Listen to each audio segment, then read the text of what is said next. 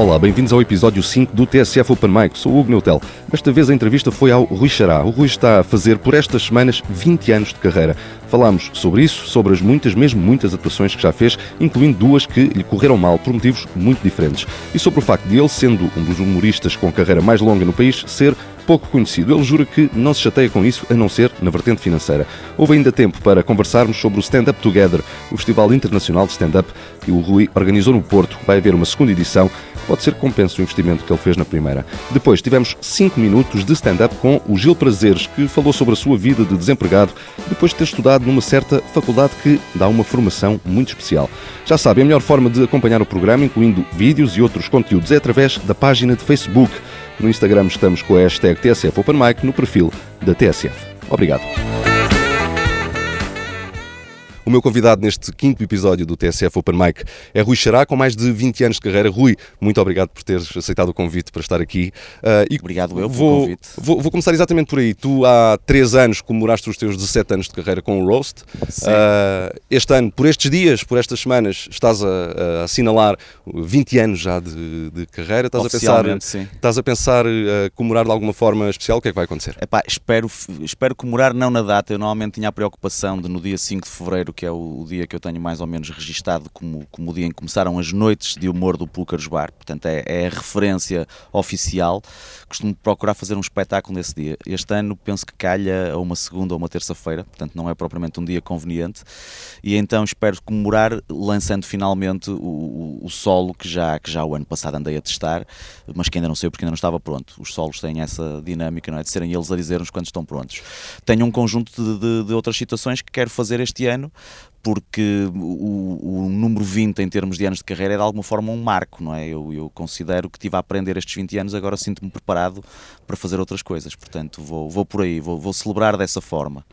Um, acerca do solo, o que é que podes dizer? Já tens pensado num nome, por exemplo? Tenho ou... pensado num nome que eu, não, eu gostava muito de o anunciar aqui, eh, não o disse a ninguém ainda, eu, eu tinha um nome anterior que era esgotado, o nome do solo era esgotado. Isso pode ser confuso nos cartazes. Foi muito confuso. Eu fiz a estreia no Cru, no Comedy Club em Famalicão, e houve malta que não apareceu porque pensou que estava esgotado. O mais curioso é que o Hugo Souza tinha-me alertado para este facto e ele veio a, a manifestar-se verdadeiro. Mas, sobretudo, não foi por isso que eu mudei o nome, foi porque ao longo dessa experiência do, do, do hum, da antestreia percebi que não era o nome adequado para aquilo que eu estava a dizer. Portanto, eu não te vou dizer qual é o nome porque tem a ver com uma nuance também de gráfica. Quando, quando o nome sair, há um pormenor no grafismo que faz a diferença, percebes? E portanto eu não queria estar a estragar essa surpresa. E estás a apontar para. Tinha muita vontade de te dizer, a sério. Uh, estás a apontar para, ainda para o primeiro semestre, para o segundo? Não, para depois do verão. Depois do verão. Por um motivo muito simples, porque agora no primeiro semestre tenho o roast do, do, do Miguel Sete Estacas, que, que, me vai dar algum trabalho, e quero vai fazer. quando? 24 de Abril. Eu faço quase sempre roasts a 24 de Abril, véspera do 25 de Abril. É uma boa data para, para, para nos exprimirmos com toda a liberdade, não é? Que um roast é. E é véspera de feriado, facilita também Sim, as pessoas saírem de casa. Também, também. Um, tu, ao longo destes 20 anos, tu já me disseste ontem, mas eu vou perguntar outra vez para, para que digas aqui. Claro. Tu, quantas atuações é que já tens em cima? É um número estimado porque eu nos primeiros 7, 8 anos, não, ou 5, 6 anos, não anotei. A partir daí tenho mesmo anotado. A minha estimativa anda à volta dos 2.500 e tal espetáculos. Já passou os 2.500, não sei por quantos.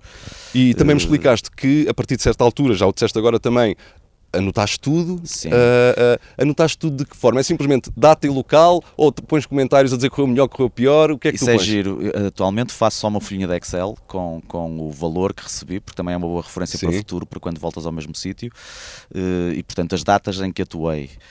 mas tive ali um período, não te quero mentir, mas penso que foi de 2009 a 2014 que eu tinha a agenda, não é? E apontava quem me tinha pago, quantos, quantas pessoas estavam a assistir, como é que o público era e como é que era a minha perspectiva, porque há uma coisa que é muito gira, que é, tu às vezes saís com a sensação que a noite te correu bem e o público não achou isso, ou tu achas que te correu menos bem e o público vir-te dar os parabéns porque foi uma noite genial na ótica deles. Isso tem muito a ver com humores que tu tens por dentro, não com o humor, mas com humores, com estados de espírito, não é? Mas isto tem muito a ver também com, com, com a imprevisibilidade da comédia, não é? Nunca se percebe, às vezes o mesmo texto resulta melhor sim, de umas sim, vezes sim, e pior de outras, nunca se consegue prever Por isso é que eu acho que um texto até estar pronto tem que passar por muito processo, por muito crivo, por hum, não, não, é, isto não é uma crítica implícita a quem o faz de outra maneira, porque cada um é livre de, de, de, ter a sua dinâmica. Mas, mas a história de se lançar um solo novo todos os anos, pá, não me parece não me parece que valorize o que aquele solo pode vir a valer se for trabalhado durante mais tempo, percebes? Uhum, uhum. E isso é nítido mesmo durante uma digressão de alguns colegas, um deles esteve aqui a, na, na, no episódio anterior, que é o Rui Sinal de Cortes, que é um gajo com quem me dou muito bem, e a quem já disse isto na cara, e ele um dia perguntou, então, e não gostaste? Eu gostei, mas se isto tivesse tido mais três meses ou quatro em cima, estava brilhante. E acho que isso é, é o palco que nos dá, é, e o, os palcos diferentes, não é?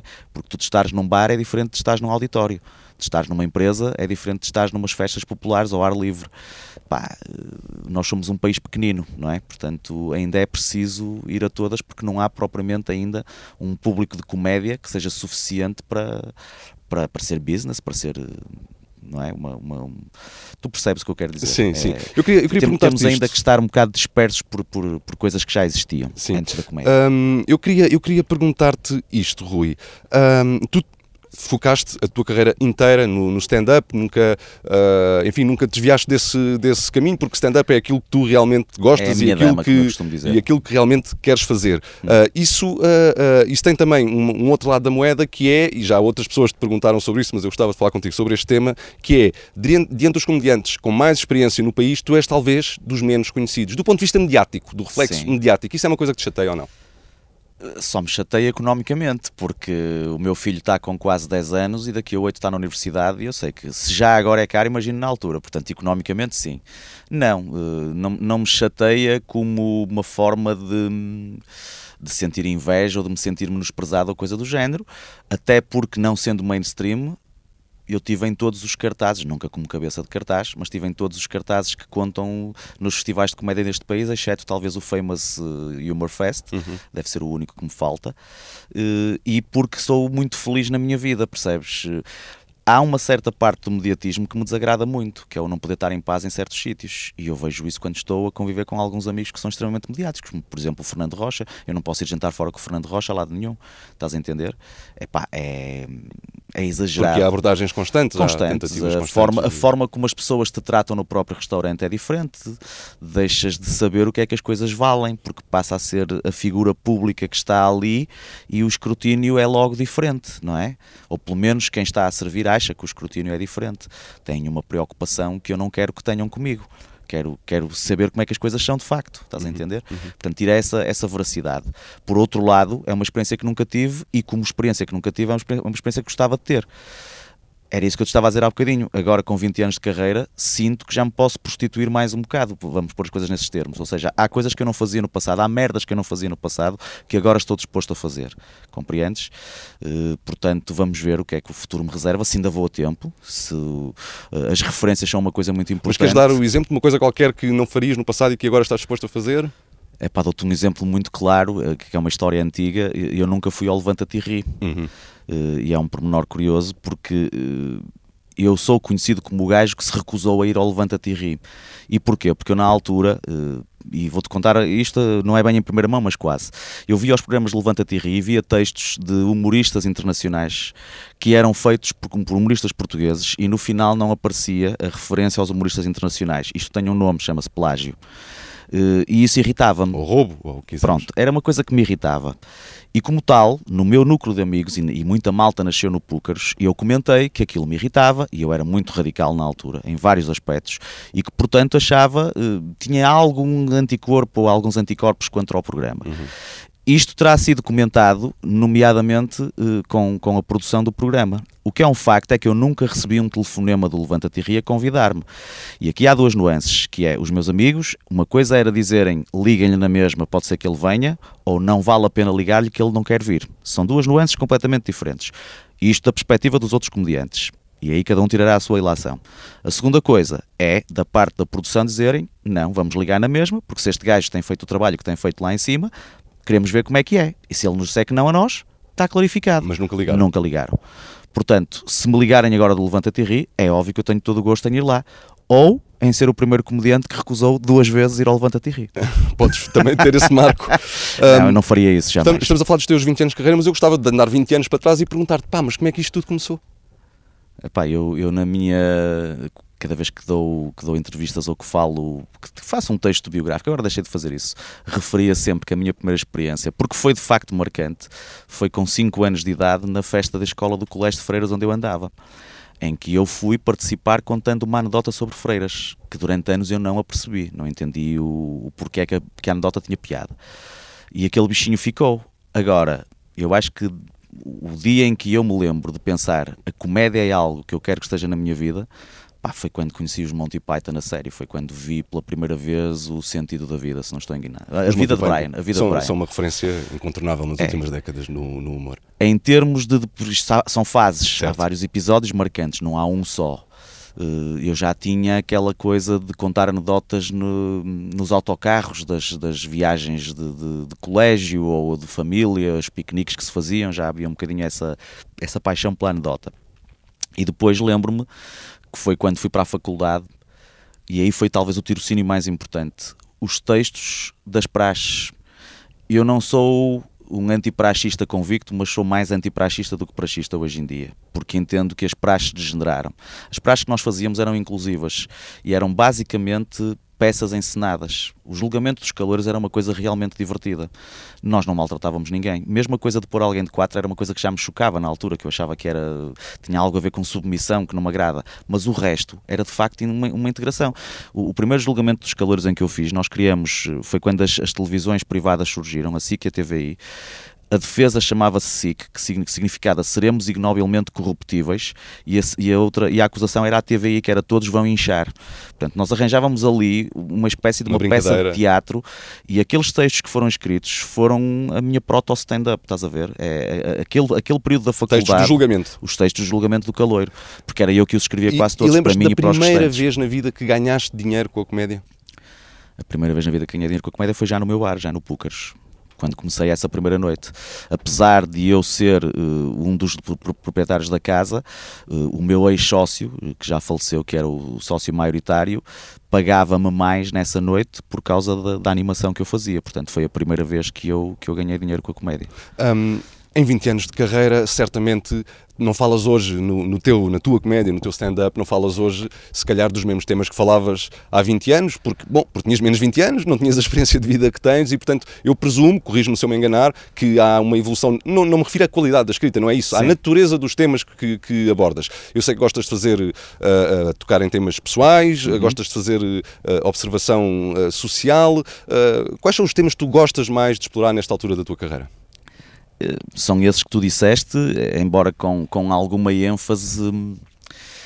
A dicotomia homem-mulher é uma coisa que me fascina, ou a dicotomia de géneros, vamos pôr assim. E toda a discussão que há acerca das coisas mundanas e de, dos nossos comportamentos, que são de facto diferentes, mas não deveriam ser uh, estereotipados, não é? Isso é algo que é interessante, quer como uma forma de realçar isso, quer como uma forma de criticar quem impede que se continue a fazer piadas de género, porque eu acho que no humor tem, tem que haver liberdade total e absoluta. O, o, ângulo mais interessante é sempre o que tem mais piada, ok? Embora eu prefira uma boa piada sobre quem é oprimido do, do que sobre quem oprime, ok? Isso é uma coisa que para mim é clara. E depois há temas que são são sempre os grandes temas da humanidade, a religião, a política, que são o futebol, eu arrisco fazer humor sobre futebol, deve ser dos É um poucos. dos temas mais arriscados. É um dos temas mais arriscados, é talvez o único tema que as pessoas levam realmente a sério. Tu podes insultar a mãe e a esposa do, do, do gajo do público, ou uh, o marido e, uh, e, o filho, embora as mulheres reajam menos mal ao futebol normalmente, não podes falar do clube, percebes? É uma reação completamente é, é desproporcional. É, é, o Bruno Nogueira tem a tese, uh, e disse-me também no programa, que é, é o futebol de facto e os outros dois temas que é difícil brincar é as touradas e a religião. Uh... As touradas, eu não sei, não faço muito humor sobre touradas, acho que é, é, tão óbvio que aquilo não devia existir, que é tão primário, arcaico e desfasado de um século XXI que, que, nem sequer é um tema, olha, se calhar é um bom desafio. Se bem que eu vivo numa região onde as touradas não fazem grande sentido, não, tem não é? muita, muita a cidade do Porto baniu as touradas muito antes de alguém pensar nisso, portanto é uma cidade que me agrada também por isso. A religião, não concordo, eh, é um tema menos suscetível do que a política, muito sinceramente. Achas? Eu já atuei em frente a uma igreja com malta extremamente religiosa em Airão Sai João, uma freguesia do Minho, e fiz um texto bastante virulento que eu tenho sobre Fátima e o pessoal escangalhou-se a rir. A questão está na forma como tu abordas isso. Eu acho que tem tudo a ver um bocado com, com a ideia pré-concebida que o público já tem sobre o comediante. Há gajos que são simpáticos e aceita-se aceita tudo que eles digam, estás a entender? Há outros que não, há outros que são tomados de ponta e qualquer coisa que digam, por muito pouco violenta ou virulenta que seja, é mais uh, provoca logo uma reação mais mas, mas dizias há pouco uh, que, que gostas do, dos temas pessoais. Isso tem um bocadinho a ver também com. Gosto o, muito dos temas pessoais da, da minha vida. Que, que escolheste uh, de, de, comédia tua para. E deixa-me explicar porque, Hugo, porque já existe. Sabes quantos milhares de pessoas há a fazer comédia no mundo neste momento, não é? Hum, não tu ideia, chegas à Netflix e tens, tens uma, uma série chamada Comediantes do Mundo ou Humoristas do Mundo. Já comecei a ver. Que eu vi que havia os americanos e os brasileiros. E quando fui ver aquilo de facto, estão lá mais 10 países e eu não tinha dado conta disso. Portanto, só na Netflix já tens 12 ou 14 países uh, com pelo menos 4 comediantes por, por, por, por cada país e são dos menos conhecidos, ou alguns dos, dos, menos conhecidos. Não estão lá, provavelmente, pelo menos nos Estados Unidos e, e no, no, Brasil está o, o, o, Afonso Padilha, que é para mim o melhor atualmente lá. Mas, mas isto quer dizer que há demasiada gente a fazer stand-up, a fazer humor, mas stand-up em particular. Ou seja, os temas mais interessantes, os grandes temas da humanidade, estão a ficar esgotados. Portanto, tu vais para aquilo que é pessoal, para a tua história. O Louis C.K. foi um dos primeiros gajos a fazer isso, não é? A levar uh, aparentemente os seus dramas, aquilo que nós viemos a saber que afinal era um bocadinho verdade, não é? Uh, por toda a situação que ele teve o ano um passado. Mais, mais à frente. É, trouxe isso para, para, para os seus textos há, há gajos a montante que fizeram isso, não é? Eu diria talvez que o primeiro a fazer foi um dos gajos da Santíssima Trindade, não é? Era, tinhas o George Carlin, o, o, o Richard, Pryor, e o outro que eu como falo, que, que tenho o filme que, que, que o. Ah, porra. Daqui a bocado vou-me lembrar. Já nos lembramos. Bom, mas, mas uh, eu, ia, eu ia pedir-te. O, gajo, que... o gajo trouxe, nomeadamente, os, os, hum, as coisas de tribunal para o palco e começou a os acórdãos do tribunal, que ele foi, foi censurado e... Ah, o Lenny Bruce. O Lenny Bruce, exatamente. O Lenny Bruce foi talvez o primeiro a fazer isso, não é? Começou a levar aquilo que estava a acontecer com ele num processo em tribunal para o palco e a tentar fazer humor com isso. E foi dos primeiros a ter problemas na, na justiça por, por, aquilo que dizia em espetáculos sim, de comédia. Sim, sim, sim, Mas uh, vamos dar aqui um passo atrás e eu vou-te perguntar, uh, uh, tu escolheste um bocadinho de um trabalho teu para incluir no programa, queres dizer o que é? Eu escolhi um, um beat em, em, que falo basicamente da minha ida para a faculdade, não é? E, e, e, e a punchline principal. Primeiro escolhi esse beat porque faço uma piada que, que todos os meus amigos cada vez que vou atuar com eles me perguntam vais fazer outra vez a piada da cadeira, das cadeiras do piolho? Uh, portanto, tornou-se uma espécie de clichê eu ir a qualquer lado e fazer a piada das cadeiras do piolho mas essa piada é, é, uma espécie de preparativo para a outra piada que é a punchline. Já vamos falar um bocadinho sobre isso. Que, que eu acho que é, é, genial porque é verdadeira. Aquilo que está ali reportado aconteceu de facto e foi das maiores gargalhadas. Vamos então escutar este bocadinho que já agora uh, é no programa do Fernando Rocha e obrigado Sim, no, também uh, a ele. Pi sem pé. E, e, vamos então escutar este bocadinho. Rui Xará, natural de Braga, residente no Porto há 28 anos, para onde vim cortar Química na Faculdade de Ciências da Universidade do Porto. Eu sei que neste momento está uma pergunta na vossa cabeça que é: foda-se, Química? Sim, eu explico porquê.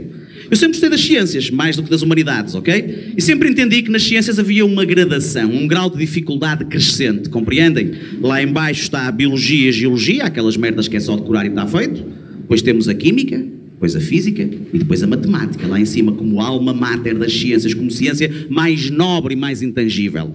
Eu não tinha capacidade intelectual para uma matemática nem para uma física, logo fui para a química, uma coisa com a minha estatura. E estava um dia no Piolho, toda a gente conhece o café Piolho. Sim ou não? Manifestem-se, podem fazer barulho. Atenção, minhas boas pessoas, o Piolho foi o único sítio da faculdade onde eu fiz as putas das cadeiras todas, ok? Que essa merda fique bem clara. Ainda hoje em dia o meu pai me diz que para acabar o curso só faltariam duas, uma elétrica, outra pelos cornos abaixo e estava o curso feito. Mas eu estava um dia sentado no piolho, portanto, ao lado de um colega pá, mais inteligente do que eu, porque era de física, a priori seria mais inteligente, e eu já na altura tinha um bocado a mania que inventava umas merdas com piada. E virei para o meu colega e disse-lhe, Paulo, porque era o nome dele, eu inventei uma piada, mas acho que não tenho assim muita piada. E o gajo olhou para mim muito sério e respondeu-me: Conta, pode ser que não tenhas percebido. E eu aí percebi que os gajos de física são efetivamente mais inteligentes que os de química. Rui, porquê é que escolheste este beat? Eu tinha em, em, isto em 2011, eh, quando eu lancei e escrevi e pus em ordem o Pessoalmente, que é, é o meu primeiro solo a sério, embora seja o segundo, porque eu durante muito tempo andei a fazer uma coisa que se chamava humor hardcore, que era humor hardcore. Portanto, era um trocadilho básico. Os trocadilhos sempre fizeram muito parte da minha vida e continuo a achar, porque é, é uma coisa engraçada. É fácil no dia a dia, não é? Uma forma de comédia óbvia.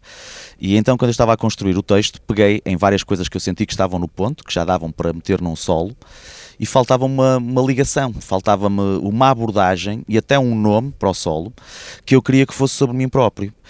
Este beat do qual me lembrei, que foi uma história verdadeira, um dia estava efetivamente no Café Piolho, ao lado daquele colega que se chama Paulo Macedo, que é um, um grande físico deste país, um homem licenciado em Física e um homem muito inteligente, que me deu aquela resposta quando eu lhe disse que tinha inventado uma piada e que não achava muita piada. E foi das maiores gargalhadas da minha vida. E isso fez-me um clique na cabeça e disse: Ok, eu vou começar por explicar ao fim e ao cabo como é que eu comecei na comédia, que foi quando fui para o Porto e quando comecei precisamente nas praxes académicas, embora isso não seja demasiado focado, e a partir daí encontrei a ligação para tudo mais e deu-me o nome.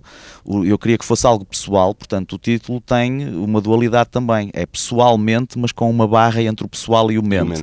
Por um lado, é algo pessoal, portanto eu estou a falar pessoalmente da minha experiência, e por outro lado, a gênese do, de todo o texto é que uh, inspiro-me na velha máxima do, do, do Dr. House, não é? Que é o toda a gente mente, só muda sobre o quê? E toda aquela temática que vem a seguir, que já não é tão pessoal, quando falo de Fátima, da Casa Pia, tem na mesma uma perspectiva pessoal, que é o pôr a nu as mentiras que essas coisas representam, na minha opinião. Eu agora Portanto, gostava há, de... há esse ângulo sempre pessoal, transversal. Agora eu gostava de falar sobre outra vertente importante uh, uhum. da tua carreira, que é a organização de noites de stand-up. Uh, nesta altura em que falamos, uh, estamos a, tu organizas mais ou menos assim por mês, quantas noites na zona do Grande Porto? Uh, por mês, com, com assiduidade mensal, 5, 6, uh, diminui um bocadinho em relação aos últimos anos. Depois há algumas que são uh, mais ou menos esporádicas, há bares que eu faço de uma forma mais ou menos aleatória, mas há 5 ou 6 que tenho programações trimestrais de 15 em 15 dias. Uhum. neste momento não estou a fazer nada semanalmente. Ao longo, ao longo destes 20 anos, já devem ter passado, presumo eu, eh, centenas de pessoas a tentar fazer os seus primeiros 5 minutos, uh, open mics. Uh, o que eu te gostava de perguntar é isto: daquilo que tu vais observando nas pessoas que tentam fazer comédia pela primeira vez, uh, que percentagem é que sobrevive, digamos assim, ao fim de um ano, ao fim de dois? Eu às vezes faço a analogia com pessoas que compram, por impulso compram uma guitarra, jogando uhum. que é uhum. fácil, e ao fim de seis meses já desistiram, porque aquilo dá muito mais trabalho do que pensavam inicialmente. Claro. A, a pergunta equivalente na comédia é quantos é que sobrevivem ao fim de um ano ou de dois de tentarem? Quantos é, é que achas? Eu, eu, não te sei dizer uma percentagem, eh, é, é menor de 50%, mas esses 40 e tal, perto de 50% que sobrevivem, é uma sobrevivência a prazo, porque quase nenhum vive da comédia. Há é miúdos que 3, 4, 5, até mais anos depois continuam a fazer stand-up, mas não são comediantes. São gajos que têm um emprego durante o dia e que têm algum jeito ou não, têm boa imprensa ou bons contactos e continuam a fazer regularmente stand-up comedy aqueles que são efetivamente comedians, que têm alma, que têm espírito, que criam, que, que têm textos deles, que não vão atrás do facilitismo de ir buscar coisas de outros ou de adulterar anedotas, que é uma coisa que era, na minha opinião, legítima desde que fosse assumida. Eu comecei assim, eu comecei com uma noite de anedotas, ok? Nós não tínhamos tradição de stand-up. Eu, nem, queria ter, sabíamos o que eu queria ter uma noite, por acaso, não é totalmente verdade, o primeiro texto que eu fiz no meu bar, eu fui buscar o livro do Woody Allen, o Para Acabar de Vez com a Cultura, e como nós tínhamos uma tertúlia poética à quarta-feira, tentei fazer o mesmo mesmo com humor à quinta. Certo. Não resultou. O segundo texto teve, tivemos que ir para as anedotas porque é uma coisa muito mais espontânea. É claro. É diferente de estás a ler um texto. Embora claro. eu adore aquele livro e quase tudo que o, que o Woody Allen escreveu. Mas eu diria que os que sobrevivem, os que são bons e que fazem bons, não interessa se eu gosto ou não. Os que têm a capacidade de sobreviver em palco, ah, é bem menos de 10%. Provavelmente não chegará aos 5%. Pois, pois. Um, eu, eu, neste, desculpa, eu nestes anos todos, dos que eu ajudei no Porto, há dois, três que eu considero que têm realmente capacidade para, para estar sozinhos e fazerem vida da comédia. Não só na stand-up como noutras áreas. Que conseguem escrever e, e fazer coisas. Quatro no máximo. Uhum. Uh, uh, há aqui um tema clássico que eu gostava de, de falar contigo, que é uh, porque, é que, porque é que acontece esta... Porquê será que acontece, na tua opinião, este fenómeno de, na zona do Grande Porto, no norte do país, há muito mais sítios com comédia uh, do que em Lisboa?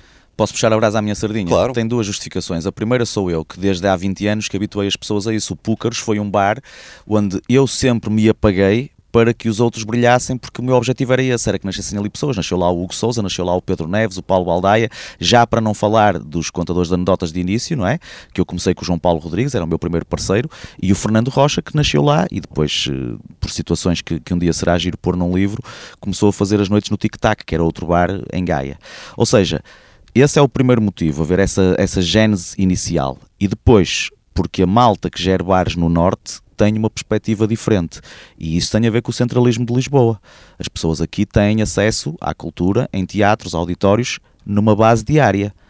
O Porto, mais ou menos mas uma peça que está há três meses em exibição aqui vai fazer dois fins de semana ou três, ao Palçar da Bandeira, não é?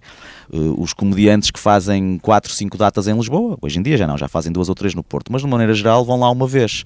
E a, a distância ainda é um problema, ok? Portanto, as pessoas para terem espaços onde ir, isso foi ocupado pelos bares. Uh, foram os bares que investiram, pá, pagam dinheiro. Eu, eu não consigo ter cachês em bares em Lisboa e sou um nome com algum mediatismo.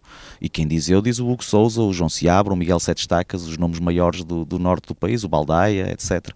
Em Lisboa os bares não pagam, não pá, terá a ver com, com custos de vida e com essa tal opção que existe ao lado das pessoas poderem ir ao, ao teatro ou a, a, outro tipo de, de, espaços e pagar um bilhete. Mas no último, eu diria que nos últimos meses... Porque não há ano, comedy clubs uh, neste país. Exato essa, exato, essa, é a grande lacuna. Exato, exato. Uh, eu diria que nos últimos uh, meses, no último ano, apesar de tudo em Lisboa, têm aparecido mais sítios. Sim. vamos ver como é que A funcionar que é que como comedy clubs uma vez por semana. Uma vez por está. semana, ou em alguns casos uma vez por mês. Sim, sim, sim. sim. eu gostava também de te perguntar o seguinte, hoje é, é fácil ver stand-up internacional, é fácil vermos os maiores nomes mundiais da, da comédia. Achas que isso ajuda a consolidar o stand-up em Portugal ou será que há outra face da moeda que é estão a ver os melhores do mundo e depois quando vêm num bar pensam ah, isto é muito, é muito mais fraco do que aquilo que eu vi na televisão? Não, não, porque é essa, essa, esse mediatismo que os melhores do mundo estão a ter agora para um público que não era deles há uns anos atrás, não é? Ou há uns anos, passa o pleonasmo. É, também abre a perspectiva das pessoas entenderem que aquilo que há um mecanismo, ou seja, que um mecanismo até se chegar àquele patamar. Quem consome esses especiais de comédia depois vai ver os outros especiais de comédia e, e chega a duas conclusões. Primeiro, que há muita malta que tem especiais de comédia na Netflix, na HBO, etc., que são 100 vezes ou mil vezes piores do que muitos comediantes portugueses em bom português, há lá muita merda e tu já deves ter visto. Há lá especiais que eu não compreendo como é que foram filmados, ok? E não é só uma questão de gosto pessoal, também há esse lado. Há gajos que eu não gosto, mas reconheço, ok, ele tem qualquer coisa. Há textos que são mesmo maus, que aquilo não é nada. Eu dou-te um exemplo recente de um gajo que bombou recentemente, que é o Breit Kreshner, ou lá como é que se chama, o gajo que saca a camisola e tem Sei aquela. É. Ele tem um bom beat sobre a, o The Machine, que é aquela cena passada na Rússia. Se há uma história verdadeira, se aconteceu mesmo, é bom, é fixe. O resto é zero. Não há a construção de uma piada. É ele basicamente a debitar banalidades sobre o dia a dia e as pessoas a rirem-se porque ele está com a barriga à mostra. É mau. É mesmo mau. Tens 20 gajos em Portugal que têm solos melhores do que aquele. Ok? Não estou a mentir. 20 gajos. Por outro lado, eh, eu acho que aquilo faz com que as pessoas tenham curiosidade mais depressa de ir ver o que é que se faz cá é óbvio que depois o mercado se vai, vai autoburilar ou coisa do género, não é? Há malta que se. Eu acho que as pessoas hoje em dia já não vão ver um gajo uma vez e dizem, ah, não gostei, não torno a ir. Não, já têm, precisamente por haver esses especiais e por perceberem o mecanismo da comédia, já dão o benefício da dúvida e dizem, ok, podes ter tido um dia mau eu quero te ver novamente noutro ambiente porque é assim, é, não há ninguém que tenha tido 100% de atuações felizes, não é? Uh, por falar em, Portanto, em... acho que é benéfico para o público. Sinceramente, em, eu acredito em... nisso. Eu, se calhar sou, um, eu sou o gajo do copo meio cheio também, não é? Portanto...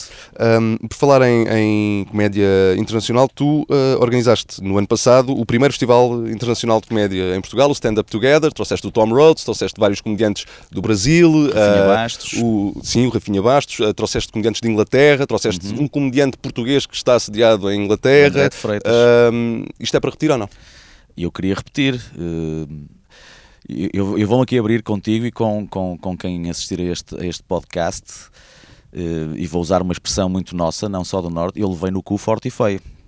Ok? Eu perdi, que não perdi. Se, se a próxima edição correr bem, eu não perdi. Investi. Mas para já eu estou a perder uns milhares porque fiz coisas erradas, muitas coisas erradas. Acima de tudo, filo porque tinha juntado dinheiro com esse objetivo, com outros espetáculos que fiz. Portanto, era dinheiro que não fazia falta para o meu dia a dia. Tinha, tinha sido com o objetivo, desde há dois anos ou três anos que eu comecei a falar com o Tom Rhodes e que eu lhe disse: Eu hei de trazer a Portugal, se não te conseguir meter num grande cartaz, eu faço um festival para tu vires cá. E assim foi. E foi excelente em termos de comédia, percebes? Provavelmente até a noite em inglês, foi mais surpreendente. Havia duas noites, para quem não sabe, uma noite em português, uma noite totalmente noite em, em português, e o meu objetivo é esse, é ter na mesma... Epá, e acho que é justo para o público, ok? Não misturar uh, comediantes em línguas diferentes uh, em, em, no mesmo dia. Aquilo que me, que, me, que me soube melhor foi as perto de 200 pessoas que estiveram na noite em inglês serem quase todas portuguesas. Havia um casal brasileiro e as outras cento e muitas eram todas portuguesas. Isto provou-me que, mesmo não sendo um nome pá, consensual como o Eddie Izzard, que esgotou aqui, eu vim cá vê-lo e tive o privilégio de falar com ele no, no, no final. Ou o Jimmy Carr que vem ou cá o Jimmy Carr que vem agora noites. e vai esgotar no Porto e em Braga também, pelo que eu percebi. Não, é? não sei como é que está a cena de Braga, mas no Porto acho que já está esgotado também. Uh, portanto, são nomes que são tão mediáticos que, que, que obviamente que esgotam estes gajos que não eram mediáticos, mesmo o Tom Rhodes, que é um, é um, comediante com 40 anos de carreira e dos mais conceituados nos Estados Unidos, é aquilo que se chama um comedian's comedian. É um daqueles gajos que todos os comediantes adoram, não é? Uh, e o falecido amigo dele também era o Mitch Hedberg, há bocado falamos disso. Conseguir levar 200 pessoas para ouvir uma noite em inglês, os bilhetes não eram baratos, eu assumo isso, porque era uma produção cara, não é? É pá, foi uma vitória. Agora, se a segunda uh, edição tornar a não correr bem, eu já não faço uma terceira, como é lógico. Mas vai haver uma segunda edição? Vai haver uma segunda edição, ainda não sei quando, porque tem muito. Eu não gostei da data que escolhi o ano passado, foi péssima. A véspera do 5 de outubro é, é quase verão ainda, sobretudo com este desfazamento que, que o Sr. Trump não admite que, que existe no mundo do aquecimento global, não é? E as pessoas vêm de férias tesas porque gastaram demasiado dinheiro e é o mês em que pagam os livros e as escolas, portanto foi mal escolhido foi mal escolhido e fiz muita coisa errada, que não tenho problemas nenhum em assumir. Mas, pá, não sei se consigo fazê-lo antes do verão, que era uma coisa que eu gostava, para aproveitar a vinda à Europa de alguns comediantes, ou, que era o que eu acho que devia ser feito, com mais tempo, preparar uma coisa para mais tarde correndo o risco de depois também levar com eh, as estreias de alguns solos. Se bem que a maior parte dos nomes já estrearam ou, ou, agora ou no final do ano passado, portanto não haverá. Portanto é uma questão de quando os grandes, os grandes tubarões não vão estrear grandes coisas no final de, do verão deste ano, porque vai, já estrearam, não é? Vai, vai, vai existir portanto, uma segunda edição, não sabemos ainda uh, quando. A menos que aconteça alguma coisa muito grave e, e, pá, e o Tom não me possa. Eu não consigo chegar a certos nomes sem a ajuda dele, ok? Uh, isto é uma realidade. E, e sem, sem a ajuda dele não faz sentido fazer esta edição, porque ele, ele vem novamente no Sá da Bandeira no Porto? Não sei, eh, porque o Sá da Bandeira não tem neste momento, o Sá da Bandeira está na moda e não tem neste momento nenhuma data de fim de semana disponível. Uhum. E eu para... Mas será sempre um festival no Porto, não vais fazer uma edição Porto. em Lisboa? Eu tentei o ano passado, que não foi em Lisboa, foi, foi a meio termo que me ajudou e conseguiram o Casino Estoril, que não é bem Lisboa, também tem essa, essa nuance. É grande Lisboa mas não vendemos bilhetes e, portanto, eu cancelei a noite. Não vinhamos do Porto de propósito claro. gastar dinheiro de portagens. Claro. Já agora eu gostava de passar rapidamente por um outro tema. Tu falaste aí do Sr. Trump Sim. e tu lançaste a ti próprio o desafio, há já não sei quanto tempo, de fazer uma piada por dia. Na noite em que ele ganhou as eleições. Na noite em que ele ganhou as eleições. Uma piada por dia sobre o Trump. Estás a conseguir? Só, só uma pequena correção. Eu lancei esse desafio a mim próprio sem querer. Eu explico-te. Quando ele ganhou, eu fiz um, uma publicação que só dizia: Vem aí uma Trumpestade. Era a minha piada. E o hashtag era uma trampeada por dia durante 4 anos. Este era o hashtag. O que é que eu queria dizer com isto? Que aquele gajo que tinha acabado de ser eleito nos ia fazer rir pelo menos uma vez por dia durante 4 anos. Mas se calhar as pessoas Mas entenderam... quando acordei no dia seguinte, tinha, pá, não sei, dezenas de comentários a dizer boa ideia, faz uma piada sobre ele todos os dias, porreiro, vamos lá ver se consegues. Pá, e eu aceitei o desafio. Vamos em, em relação à data da, da, da eleição, ele fez agora dois anos que tomou posse, tomou posse mas a eleição são mais dois, dois meses. meses. Portanto, dois anos e dois meses, não falhei um dia. E já agora para explicar a quem vir, eu faço sempre a piada no dia seguinte. Porque eu, eu, eu, eu tive que tomar uma decisão que foi, eu não tenho que me preocupar se a piada é boa ou não ou não. A minha preocupação é fazer uma piada por dia. Umas vão sair bem, outras vão sair ao lado. Não posso deixar que isto se torne uma obsessão ao longo do dia inteiro. Então, só quando chego a casa, aliás, é só quando vou para a cama que penso na trampeada, por isso é que ela é feita às 5, 6 da manhã. E o que é que eu faço? A essa hora já há muita coisa que aconteceu nos Estados Unidos no dia anterior. Há uma espécie de, de, de resumo do que aconteceu não é? Os jornais americanos já saíram, as edições online. Certo. E eu vou beber aí. Portanto, há muita coisa às vezes que eu dou como informação às pessoas que ainda não saíram nos jornais cá. Há este pormenor giro, é quase uma espécie de. Estou-me armado aqui em, em, em daily Mas, olha, show nos, nos, nos, Estados Unidos, os comediantes estão a enfrentar uh, cada vez mais um fenómeno que é o politicamente correto. É, uh, é temos nos isso cada vez mais, de forma cada vez mais intensa. Há pouco tempo o Kevin Hart uh, teve que sair de, de, de apresentador dos Oscars, que este ano nem vão ter apresentador nenhum. Uh, há cada vez uh, mais pressão sobre os comediantes para ou não tocarem em certos temas ou tocarem de certa forma. Como é que tu olhas para esse fenómeno, por um lado, e se achas que esse fenómeno uh, vai chegar ou já estará mesmo presente em Portugal? Já está, não, da mesma forma que nos países anglo-saxónicos, eh, por vários motivos. Primeiro, pelo enraizamento que, que a stand-up, sobretudo a comédia em geral, mas a stand-up tem nesses países. E por outro lado, porque nós também não somos como eles para o bem e para o mal. Eu preferia ser como eles para o bem, prefiro ser como nós no para o mal. Nós, apesar de tudo, somos menos radicais. Hum, Pá, quando, quando, um comediante como o Jerry Seinfeld se recusa a ir uh, a auditórios universitários, está tudo dito. O gajo mais clean da comédia atual, tirando o Jim Gaffigan, talvez, não é? Uhum. Pá, é preocupante. Eu gostava de, de, de, abordar esse tema numa perspectiva cómica, mas não há, porque é de facto preocupante. Eu não compreendo como é que em mais nenhuma arte há um crivo tão estreito, tão apertado sobre o que é ou não lícito dizer. Tu não tens essa atitude na literatura, não tens essa atitude na música, não tens essa atitude na pintura, no teatro, no, teatro, no cinema, não, na, já disse música. Não tens nas maiores artes. A comédia é uma arte tão grande como essas. E quando eu digo a comédia, é a comédia em geral. É óbvio que algumas dessas artes envolvem a comédia. Há música cómica, há cinema cómico, há literatura cómica. Mas pegando na arte da comédia em palco, ok? Seja teatro, seja stand-up, e a stand-up é mais visceral pela própria definição, é um gajo, um microfone e as suas ideias, não é? A desconstruir o mundo. É o exercício de liberdade mais básico que, que, que pode haver. Se tu vais impedir as pessoas de fazer esse exercício com total liberdade, é, é, é, quase como se tu tirasses aquela peça, a pedra basilar, estás a ver, de qualquer construção, e a seguir é fácil o resto desmoronar-se, estás a entender? Eu não estou a dizer isto por ser a minha arte é porque acredito mesmo que é isso.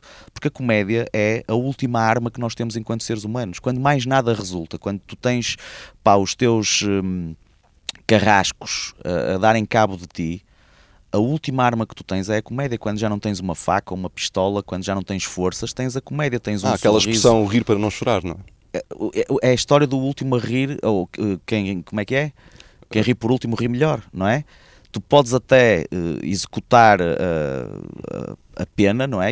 Executar alguém, mas se aquele gajo for executado com um sorriso nos lábios, tu de alguma forma derrotas o teu carrasco.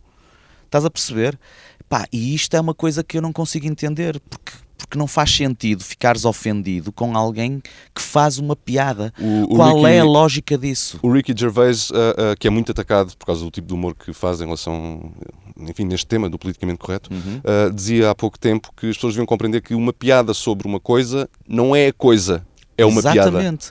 Sabes qual é a coisa mais irritante? É ver algumas pessoas até intelectualmente bem desenvoltas e que eu respeito a, terem atitudes de policiamento e de politicamente correto exacerbado quando essas mesmas pessoas, às vezes, isto é um, uma espécie de um. É figurativo o que eu vou dizer, ok? Não quer dizer que sejam mesmo estas as frases, mas têm depois no perfil de Facebook ou na sua vida pessoal como lema a frase que é atribuída ao Voltaire, mas que pelos vistos não é dele, não é? É de uma tradutora do não concordo com o que dizes, mas, Mas defenderei com a própria vida o direito que tens de, de dizê-lo. É é esta incongruência que existe, estás a perceber? É, é, pá, não, não faz sentido. Eu acho que tem a ver com uma coisa muito simples. Nós estamos estupidificados de uma maneira geral. Sinceramente. Eh, E, e isto é a prova de que o Darwin tinha razão. Porque o mundo é estúpido. Portanto, os mais aptos hoje em dia são os estúpidos, não são os inteligentes. Percebes? Portanto, o Darwin tem razão na mesma. A questão é que antigamente eram os mais fortes, é sempre o mais apto. Não é necessariamente o mais inteligente ou o mais forte. Ah, e hoje em isso- dia o mais apto é o burro. O burro é o gajo mais apto a lidar com, com a forma pré-fabricada e formatada que nos entregam em todo lado. E este, e este tema tem de alguma forma a ver ah, também com ah, o comediante que tu escolheste ah, para escutarmos aqui. E digo porquê. Não por causa daquilo que ele fez no passado, e já, as pessoas já perceberam que estamos a falar do Louis C.K., mas porque ele está a ser altamente criticado neste regresso, não por causa daquilo que fez, mas porque está a fazer piadas sobre coisas que as pessoas acham ofensivas. Ah, não, não vale a pena estarmos a explorar agora, se calhar, muito este tema, mas eu ah, perguntar, ah, pedia-te apenas, apenas que ah, dissesses ah, que beat é que escolheste do Louis C.K. para escutarmos. Eh, Queres que fale so- sobre o beat já? Podes, podes falar um bocadinho, depois falamos Sim, eu- seguir. Eu escolhi aquele beat porque foi um dos beats. eh, Primeiro, todo aquele especial de 2006, que é o, É o Shameless, é um dos melhores especiais de comédia de sempre, porque é das coisas mais viscerais que eu vi. Eu estive indeciso entre dois beats. Ele tem um beat que tu sabes também qual é, que é o Go Suck a Bag of Dicks. E já agora permite-me prolongar isto só um bocadinho, que eu adorei e tive para escolhê-lo. Eu digo-te porquê. Porque um dia, num jogo do Miragaia, que era o clube do- da freguesia onde eu tinha o Púcaros, ouvi um gajo que passou o jogo todo a insultar o fiscal de linha pela única vez, mas a insultar do Piorico, os palavrões mais vernaculares que possas imaginar, a única vez que se dirigiu ao árbitro, disse-lhe isto: Ó cabrão, tens mais cornos do que um saco de caracóis. que é uma merda maravilhosa. E um gajo que estava a usar um vernáculo do caraças tem esta elaboração. Isto é quase poesia. Portanto, eu tive, vi ali uma semelhança entre o Go Suck a Bag of Dicks e este. Porquê é que eu escolhi este beat? É pá, porque aquilo é aparentemente autodepreciativo, mas não é porque ele está a dizer que fodeu uma gaja muito boa. Essa é a nuance que eu acho que é maravilhosa. E depois a punchline do She was looking at me as if she had raped herself with my dick. Que é uma coisa absolutamente incrível, não é? Epá, portanto, o beat é bom a todos os níveis. Todo o especial é, mas aquele momento, e foi um dos momentos em que eu pensei, ok, é possível um gajo parar com esta coisa do humor autodepreciativo, pá, que é, é uma das coisas que se ensina, infelizmente, em alguns dos pseudo-cursos de, de, de stand-up, que a stand-up não pode ser ensinada, na minha opinião. Ah, pode, indo a palco e fazendo. E tu já experimentaste, sabes quão difícil é. Sim. As ideias na cabeça não são iguais ao que depois acontece no palco. E às vezes é melhor uma má piada que faça rir o público do que um excelente texto que não, que não resulta, não é? Pá, e eu ali percebi que tu podes ser autodepreciativo sem o seres. Percebes? Porque a mim irrita-me o gajo que vai para o palco e é gordinho e fala de ser gordo, e o gajo que é baixinho e fala de ser baixo, e o gajo que é magrinho e, ou estrábico e fala disso, e isso não tem piada porque eu consigo ver que tu és assim. Agora constrói-me algo em cima disso. Este gajo construiu de uma forma genial. Ele sai por cima. Então vamos Percebes? escutar. É incrível, incrível. I had sex with a few beautiful women, and they, they didn't really rock out on my dick so much. It was more like, kind of like, all right, why not? Give it a. She's kind of funny, you know, just sort of a fucking begrudging fuck in a weird situation with a lot of regret afterwards. I've been there, like, I was in Oklahoma City. I, I slept with this beautiful, beautiful woman. She was so hot, and she got really drunk, and she fucked me. And the next morning, I wake up and she's looking at me, and she's like, "Oh God, oh Jesus Christ." Oh my! I can't believe y'all got to fuck me. I can't believe she was so bummed out. I feel like I think she felt like she had raped herself with my dick. That's actually like how she felt.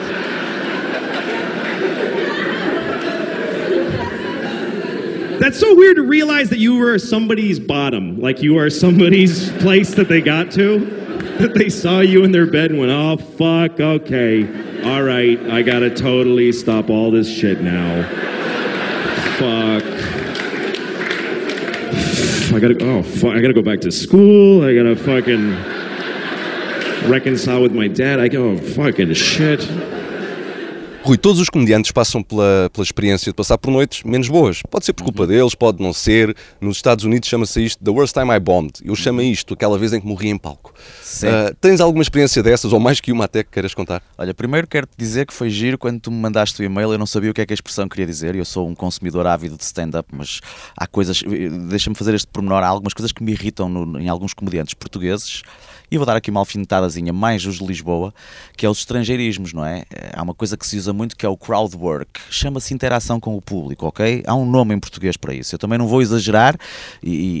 e- É, e- não é só na comédia, há, muitos, e sobretudo na, na- em malta mais jovem, Sim, há é, muito é o running e o de... cycling e Exato. o. Apá, não, vai correr e vai andar de bicicleta. É assim que se fala. Já basta chamarem ténis às sapatilhas. Hum, ténis é um desporto, não, não levem a mal. Mas voltando ao que estavas a dizer, hum, pá, eu, eu não sabia o que é que queria dizer e escolhi duas situações. Hum, por motivos diferentes. A primeira porque foi um total, completo e absoluto erro crasso meu, e a seguir, quem quiser pode ir confirmar, embora a edição que o Porto Canal fez faça com que não se note o que me aconteceu. A minha segunda ou terceira participação no Bulhão Rouge é uma eh, em que estou com uma t-shirt vermelha a dizer eh, detesto t-shirts com piadas. É fácil identificarem por isso. Eu fui fazer 10 minutos para televisão com um texto completamente novo que eu nunca tinha experimentado e subi para o palco com outros convidados que tinham menos anos de experiência do que eu, também foram nessa noite convidados do Bulhão Rouge, que era o programa do Hugo Souza, do Miguel Sete Estacas e do João Seabra no Porto Canal. Eh, pensando e convencido dentro de mim, foi um período mau da minha vida, para teres uma noção, só para contextualizar, eu andava teso, não tinha dinheiro, não... foi um período mau mesmo, difícil, complicado. É epá, estava com uma depressão e eu fui para o palco uh, convencido que era melhor do que aqueles miúdos. E fui fazer um texto novo. O público era o público do Bulhão Rouge, não era o público do Rui Xará. Aquilo não entrou como deve ser e vocês agora não se apercebem porque está bem editado, mas eu, eu estive o, o, o, texto todo fora de mim, como se a minha alma, como se a minha, a minha entidade mental estivesse fora do meu corpo a dizer sai daí, sai daí, sai daí. Portanto, foi uma coisa. Nunca me senti tão mal em cima de um palco, mas repito, vocês veem aquilo agora e não parece, ok? Só quem me conhecer mas, mesmo. Uma atuação, uma atuação recebida com silêncio. Até houve algumas palmas, não foi ao que eu estava à espera e, sobretudo, foi a sensação que eu tive. Hugo, juro-te, parecia uma experiência de fora de corpo. Estás a ver? Eu estava a olhar para o Rui Xará a ficar muito pequenininho. Foi a pior atuação da minha vida em termos do que eu senti. Foi quando já agora? Epá, eu não sei a data, mas foi 2009, para aí, okay. uma coisa desse género. E a outra? A outra foi por essa altura, talvez 2011, 2012, uma das poucas vezes, não sei se é a única que atuei, numa cidade que pá, eu, eu, tenho algumas. Há, há, cidades das quais eu não gosto em termos de ir lá fazer comédia, porque a atitude das pessoas é genericamente a mesma e não é agradável. E essa cidade é Viseu que é uma cidade com a qual eu até tinha uma, uma boa relação no passado, e, e dessa vez fiquei pá, muito mal impressionado, embora seja circunstancial. E aí o que aconteceu, eu senti-me bem em cima do palco, aconteceu o contrário, que foi uma worst time I bombed por culpa de terceiras pessoas, porque eu fiz o texto como deve ser. O que é que aconteceu? Primeiro, escolheram mal, houve um erro de casting. Convidaram-me para fazer uma atuação de stand-up num bar onde nunca tinha havido stand-up, chamava-se Fator C, posso, posso dizer à vontade estas coisas, Sim. não é? era o aniversário da casa, o gajo tinha-me ido ver a um sítio, o gerente ou o dono, e adorou-me e quis-me levar, quando eles habitualmente tinham música de dança e, portanto, tinham o povo todo a dançar. E eu vou atuar numa noite em que as pessoas estão habituadas a ter outra coisa, sem eles terem feito grande publicidade. Tinha três ou quatro, ou mais, meia dúzia de pessoas que foram porque são meus fãs lá da zona, pá, e depois tinha os habituês da casa, entre os quais três senhoras dos seus 40 e tal anos na altura, que não há outra forma de dizer isto, estavam completamente cocainadas e que estavam-se a cagar para o gajo que estava a fazer stand-up. Então fizeram uma coisa que é simultaneamente ridícula e hilariante. Elas estavam numa mesa relativamente perto de mim e eu ainda por cima comecei a fazer um texto que é um bocadinho machista no início. E elas a partir desse momento começaram a apupar, mas apupavam-me assim: Bu! Bu! Não vales nada! E passaram a noite inteira a dizer isto. Pá, ao fim de 40, eu fiz o meu texto, o meu set, ia, tinha aquilo dividido em duas partes, ia fazer 45 mais 45, ia fazer um intervalo. Ao fim de 45, 50 minutos, o gerente fez-me sinal, tipo, para acabar, e eu disse, olhem, eu vou acabar porque é mais do que óbvio que não há condições para continuarmos a noite, mas não quero que pensem que eu fiquei minimamente melindrado ou até chateado com aquelas senhoras cocainadas que ali estão. Por um motivo muito simples. É que se algum dia quisermos ter um filho deficiente, é só falar com os pais delas e saí do palco e recebi o maior aplauso da noite. Por um lado, porque gostaram da boca, e por outro, porque eu estava a sair do palco. Portanto, houve gente a aplaudir, nomeadamente elas, que nem sequer se aperceberam que foram alvo de uma piada. Portanto, aí a noite correu mal, embora eu me tenha sentido bem. E já contei isto em palco como um momento de stand-up, porque depois são as tais histórias que tu acabas por usar mais tarde, percebes? Pá, foi. Não tive muitas noites, sinceramente, não tive mesmo muitas noites que me tenham corrido mal. Estas foram aquelas. Tive uma noite no Púcaros, eh, e já estou a alongar-me demais que me correu bem depois de eu saber que um dos meus colaboradores no bar tinha falecido. Ao intervalo da noite soube disso e consegui fazer na mesma segunda parte. Era daquelas noites que tinha tudo para correr mal e foi aí que eu percebi que cá dentro funcionava como um profissional. Mal acabei, terminei com uma anedota que esse, uma anedota mesmo, que esse colaborador costumava contar lá de vez em quando e fechei-me na casa de banho a chorar durante uma boa meia hora, mas aguentei fazer isso, portanto, nem aí eu me fui abaixo das canetas. Estas duas, pá, a, a, a do Bolhão Rouge para mim é mais paradigmática porque foi culpa minha. Foi a única vez que eu entrei em palco e, portanto, eu hoje em dia quero sempre sentir aquela dorzinha no estômago porque é aquilo que te diz está alerta, concentra-te, porque senão vai dar merda. Rui, vamos, vamos fechar isto. Tenho uma última pergunta. Porquê é que tu gostas de fazer rir as pessoas? Não sei, é, é eu não é sei uma doença? É. O que é que é isto? Não sei, não. É, é quase uma doença, é quase uma doença. Eu dou por mim, eu tive uma depressão há 10 anos e quem tem uma depressão nunca mais se livra dela. Eh, Eu experimentei várias coisas, fui ao médico, fiz tratamentos, aliás fiz um tratamento longo demais e estúpido de 4 anos com, com um hipnótico que, que devia ter feito só durante um ano, o que me lixou bastantes coisas da minha vida, nomeadamente um dos primeiros comedy clubs do país que eu tive em Matosinhos e andava todo modelado e deixei aquilo correr mal de alguma forma, não estava alerta. Pá, eu, eu continuo a achar, quando, quando não tenho espetáculos num determinado fim de semana, que está tudo mal na minha vida. Pode ter a ver também com a depressão, aprendi a lidar com ela. É, é, é um, é é- há um vídeo muito giro no YouTube que diz que aquilo é um cão preto que está connosco e a gente dá-lhe o tamanho que ele quer. Ou é um grande anuá, ou é um cão de bolso que tu metes no bolso e fazes festinha. Está quietinho, não, te- não me chateias hoje, ok? É sempre tu todos os dias. E eu, quando estou em palco, consigo fazer isso. É incrível, nós estávamos ontem a falar ao telefone que a enorme quantidade de comediantes que há que têm algum problema do, do foro psicológico, porque isto, uma depressão, é um, é um problema do foro psicológico e eu ainda por cima tenho um bocadinho de OCD, de síndrome de obsessivo compulsivo, como te disse ontem. Pá, aquilo que tu sentes em palco, primeiro há, há- há um, há um- um retorno imediato que é a gargalhada, é uma coisa que te faz sentir bem. E eu acho que no fundo tem a ver, pá, eu vou, vou, vou soar lamechas, ok? O riso é a maior manifestação de amor ao próximo que pode haver. O riso puro, genuíno, não é o riso sarcástico, obviamente. Esse é o contrário. Por isso é que o riso é tão giro. Porque pode dar para os dois lados. Ou para mostrares que amas alguém, ou para mostrares que odeias de morte aquela pessoa. E o riso faz esta, estes 180 graus, não é? Vai aos dois polos. Mas a maior parte das vezes é o riso do amor, do dizerem-me obrigado. É, é mais forte do que, do que aplausos, do que uma crítica, do que dinheiro, embora o dinheiro seja importante, como é lógico. É uma gratificação imediata que não tem, não tem paralelo. Rui Xará, obrigado. Muito obrigado.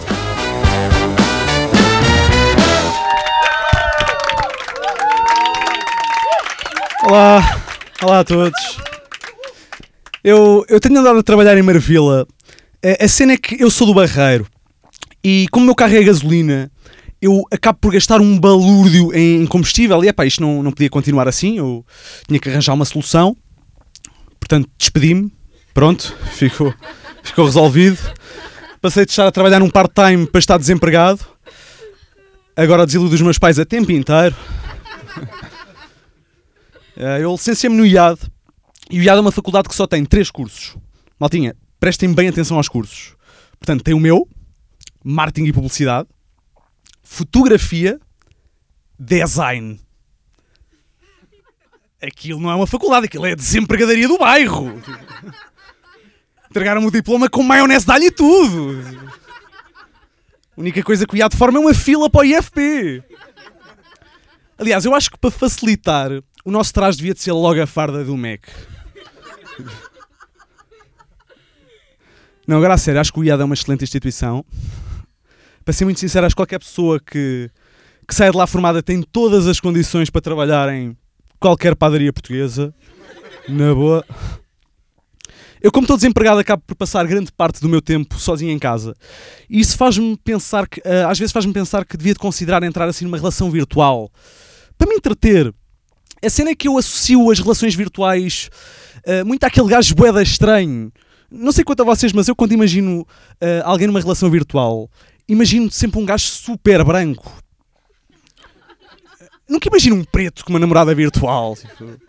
Um preto não precisa, um preto com 8 anos pega numa gaja e dança simba. Não, tipo, tem que ser um branco, um gajo com a cara cheia de acne, borbulhas gigantes, mais parecem tubos e cogumelos. Cara dele é uma espécie de mapa do Super Mario. O gajo mete Claire Asilo, mata o Luigi. O gajo com o cabelo super oleoso, t-shirt XXL do Star Wars. Um gajo que basicamente só perde a virgindade se aqui queres abrir um quiosque na Comic Con. É, um gajo que passa as noites numa cave super escura eh, e como ele é super fã do Batman, chama-lhe de Batcave. Mas ele só bate punhetas. por essas razões, acabo por já não meter nisso. Eu, eu tenho muitos amigos que dizem que o que mais valorizam numa miúda é a inteligência. Eu não. Pá, nunca, nunca me fascinei muito com isso. Para pa mim, a inteligência numa miúda é como a salada num bitoque. Pode vir, mas. É. Não foi por isso que eu quis comer. Neste último ano comecei a me interessar bastante pelos signos do zodíaco, eh, até por dar um jeitaço para falar com miúdas. Eu, eu no outro dia estava a falar com uma e para gerar aquela química, sabem? Comecei logo a tentar descobrir o signo, o ascendente, a lua. Eh, até que ela se vira para mim e diz: Gil, estás a pagar 55 a hora? Vais-me foder ou como é que é? E eu, eu fiquei tipo: Uau, isso foi tão sagitário! Nisto da astrologia há pessoas que acabam por ser bem mais compatíveis contigo do que outras. Eu, por exemplo, dou-me super bem com miúdas leão, aquário, bêbadas. Yeah. Por falar em leão, há uns dias estava em conversa com uma malta amiga sobre isto, sobre signos, e uma miúda diz-me: Gil, eu sou leão. E as mulheres de leão são um fogo na cama. Eu, Eixe, olha aí, olha aí, não digas isso que a minha mãe é leão.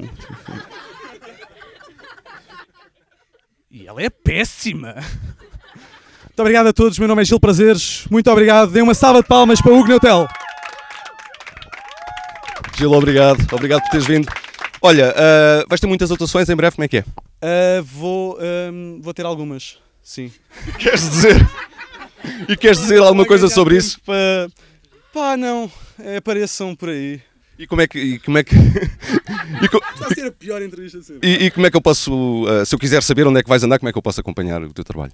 Ok, sigam-me Gil Prazeres, Instagram, Facebook e hão de saber. Ok, Gil, muito obrigado. Obrigado, pessoal. Tchau, até à próxima.